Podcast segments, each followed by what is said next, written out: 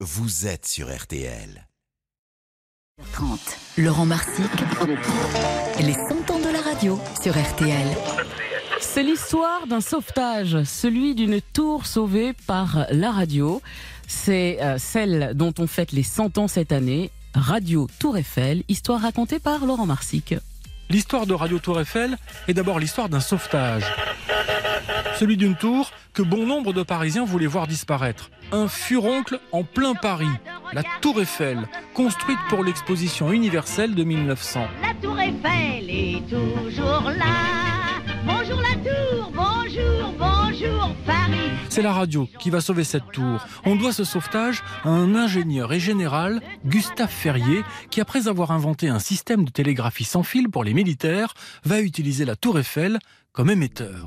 Pour ne pas gêner le voisinage, car les transmissions provoquaient étincelles et crépitements, on fabrique un studio de radio au pied de la tour. Avec ces inventions nouvelles, il y a de quoi devenir fou vraiment. Tout vous détraque la cervelle, on entend des bruits énervants. Un studio qui était plus que modeste, une cabane en bois près du pilier nord. Pour y accéder, racontent les pionniers, il fallait enjamber des madriers entreposés là, il y avait de la boue partout et des écriteaux, attention, danger de mort. En 1939, Radio Luxembourg avait consacré une émission spéciale à la Tour Eiffel avec un ouvrier qui avait assisté aux premiers essais de Radio Tour Eiffel. Radio Luxembourg a eu la chance de pouvoir découvrir un de ceux qui ont construit la tour de 300 mètres. Monsieur Alési, en 1888, avait 20 ans. Euh, Vous avez connu le capitaine Ferrier. Il était constamment, journellement là avec nous, pour les animations de courant, je vous dis, avec une petite machine de 8 kW. À l'intérieur, les murs étaient recouverts de tapisseries rouges, un tableau pour décorer un canapé un peu branlant, des pupitres de musiciens, un piano et donc un micro. Voilà à quoi ressemblait Radio Tour Eiffel à ses débuts. L'autre jour, Mademoiselle Hortense, depuis longtemps j'y faisais la cour. Elle me dit, maman est en vacances, venez donc demain me dire bonjour. Je vous ferai voir une invention toute nouvelle.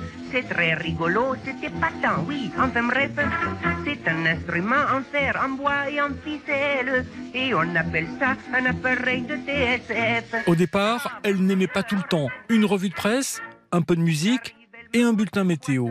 Il faut dire que les Français ne sont pas encore équipés de récepteurs. Il faut pour cela un poste à galène un peu compliqué et seuls quelques passionnés en possèdent un. Il n'empêche, les essais se poursuivent, ils sont concluants. Le 24 décembre 1921, naît ainsi la première radio française, Radio Tour Eiffel. Son inauguration attire quelques stars, mais le premier animateur est un militaire, un sapeur télégraphiste qui, d'une voix mal assurée, va lancer Allô, allô, ici poste militaire de la Tour On n'est Eiffel. pas de Paris comme on est de Clermont, mais on est de Paris comme on serait d'un cerf. Sacha et Lucien Guitry ont fait le déplacement, ainsi que la compagne de Sacha Guitry, l'actrice et chanteuse Yvonne Printemps. Ce jour d'inauguration, on lit au micro un poème de Victor Hugo. Dans les jours qui suivent, la grille des programmes s'étoffe, un bulletin météo, les cours de la bourse, une demi-heure d'émission par jour à partir de 16h30. Dans les mois qui suivent, la radio va proposer des radioconcerts, avec chanteurs amateurs ou pas, qui se précipitent dans le petit studio de la Tour Eiffel. Tout d'abord, il faut pas se figurer que TSF en langage abréviatif veut dire taper sans frapper, tu sens fort, ou toujours sans falzar. Non, ça veut simplement dire TSF télégraphie sans fil. C'est aussi ici que naîtra, en 1925, le premier journal parlé, sous l'impulsion d'un certain Maurice Privat, par ailleurs éditeur et fan d'astrologie. Radio Tour Eiffel disparaît en 1933, n'ayant pas su résister à la concurrence des autres postes de radio, qui vont très vite se développer en France. Mais ça, c'est une autre histoire. matin à 6 heures, je me réveille avec la radio. À 8h15, c'est très hygiénique. En pyjama, je fais ma gymnastique avec la radio. Puis sans mettre le nez à la fenêtre et sans consulter le thermomètre.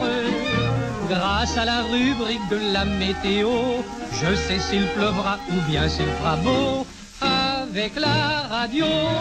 100 ans de radio par Laurent Marsic à réécouter sur l'application RTL. Hey yo, Big Wave,